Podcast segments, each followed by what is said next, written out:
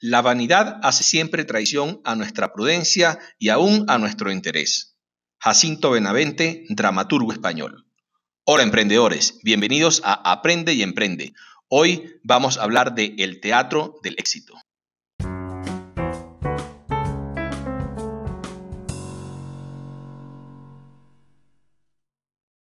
El teatro del éxito. El teatro del éxito es ese que muchos emprendedores se montan o a veces hasta montamos porque asumimos como ciertas lo que hasta ese momento son solo especulaciones o presunciones de fe. Cuando iniciamos el negocio creemos que nos va a ir bien, que nuestra propuesta de valor le va a encantar a todo el mundo, que el segmento de clientes que nosotros escogimos es el adecuado, que va a ser tanta la demanda que vamos a tener un, crecimiento sostenido y rápido. Y es por ello que adquirimos oficinas de lujo, arrendamos locales gigantes, hacemos una decoración súper costosísima, adquirimos mobiliario que a veces ni siquiera necesitamos. Invertimos en maquinarias o equipos, en tecnología, para atender una demanda gigante cuando aún ni siquiera hemos probado nuestras hipótesis de el modelo de negocios. En la filosofía Lean dice que todo aquello que no agregue valor al cliente es despilfarro. Por lo tanto, tenemos que aprender a en ese proceso de emprendimiento en que llevamos nuestra idea para transformarla en una empresa sostenible y rentable, aprender a probar cada una de nuestras hipótesis, aprender de la información que recibimos de nuestros clientes del mercado y ir construyendo en la medida en que vayamos avanzando ese modelo de negocios que queremos hacer repetitivo y que nos va a garantizar el éxito que tanto anhelamos. Otros sencillamente hacen el teatro del éxito por simple vanidad, por mostrar ante los amigos, los familiares, los seres queridos un éxito que aún no ha alcanzado y quieren que todo el mundo vea que tiene un negocio, una empresa a todo dar, que tiene todos sus empleados, etcétera, pero aún ni siquiera han probado ni alguna de las hipótesis de su modelo de negocio.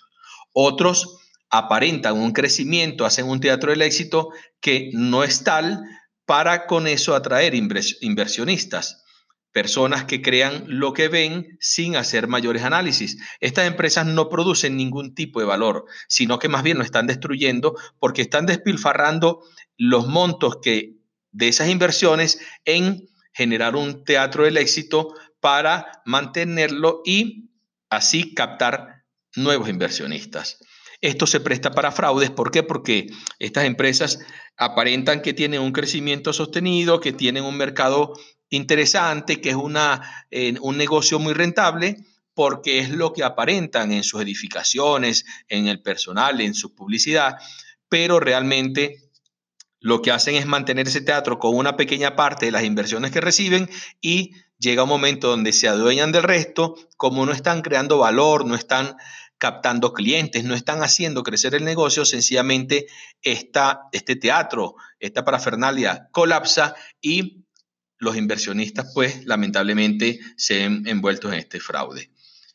Conozco el caso de una amiga que invirtió en una empresa de servicios de salud que tenía una edificación bastante amplia, estaban comprando mobiliarios, estaban contratando más personal, estaban haciendo publicidad y atrayendo inversionistas. Lamentablemente, pues los médicos, bioanalistas, etcétera, invertían aquí creyendo en lo que veían a simple vista, pero no se preocuparon en ver realmente en que si esa empresa estaba creando valor como tal, si realmente estaba captando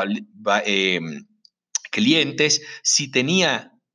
eh, los indicadores adecuados, porque hay unos indicadores que se llaman indicadores vanidosos, que son aquellos que utilizamos para justificar nuestras acciones o para eh, eh, aparentar un negocio eh, floreciente o exitoso cuando realmente no es así.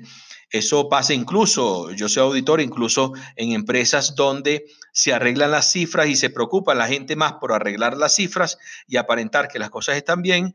que en lugar de determinar con las cifras reales cuáles son las causas de esas cifras y entonces aplicando metodología, por ejemplo, como el de los cinco porqués, conocer las causas reales y tomar decisiones que ayuden a corregirlas. Estas personas, entonces, estas empresas montan un teatro del éxito, montan una obra, vienen personas y se creen la obra, invierten sus recursos y lamentablemente estas empresas colapsan y se dan estos fraudes millonarios. Recuerden que